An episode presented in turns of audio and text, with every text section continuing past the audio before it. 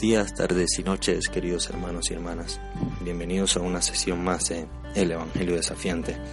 Con ustedes el Padre Carlos Alberto Alvarado Salcedo, con ese deseo de compartir lo que el Señor nos quiere regalar a través de sus lecturas.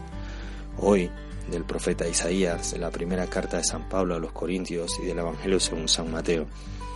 Lecturas que nos hablan de un tema clave, la confianza. ¿Y la confianza en quién? La confianza en Dios. ¿Sí?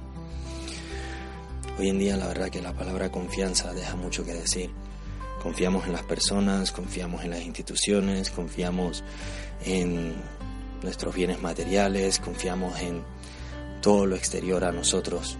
Pero cuando todo eso falla, nuestro mundo interior, nuestra vida parece que se viniera abajo. Cuando todo eso se viene abajo, realmente nos sentimos morir. Y cuando nos sentimos morir, a veces ni siquiera tenemos ganas de seguir hacia adelante.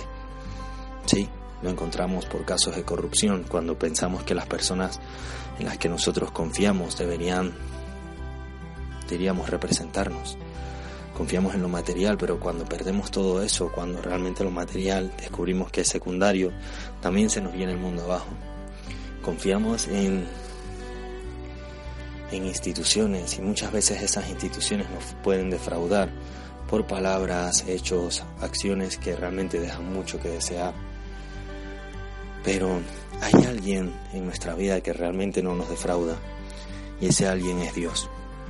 Y ese Dios actúa precisamente a través de nuestra humanidad, a través de personas, instituciones, circunstancias que nos van hablando de su presencia.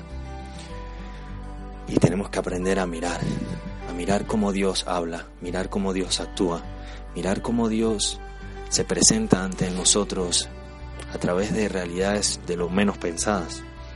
Tenemos que aprender a confiar y es que precisamente la fe es eso, es la relación, la relación con ese Dios que quiere todo lo mejor para nosotros, la relación con ese Dios que nos ama, la relación con ese Dios que realmente lo único que desea es que seamos felices. De eso se trata confiar.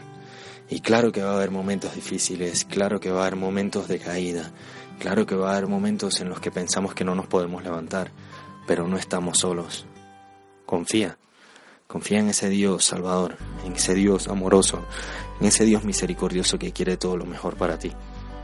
Ánimo, este día se nos invita a confiar y a depositar nuestra vida, nuestra realidad en ese Dios que actúa en nuestra historia.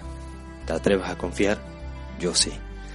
Un abrazo y espero que compartas esto con todos aquellos que están a tu alrededor. Un abrazo y hasta la próxima.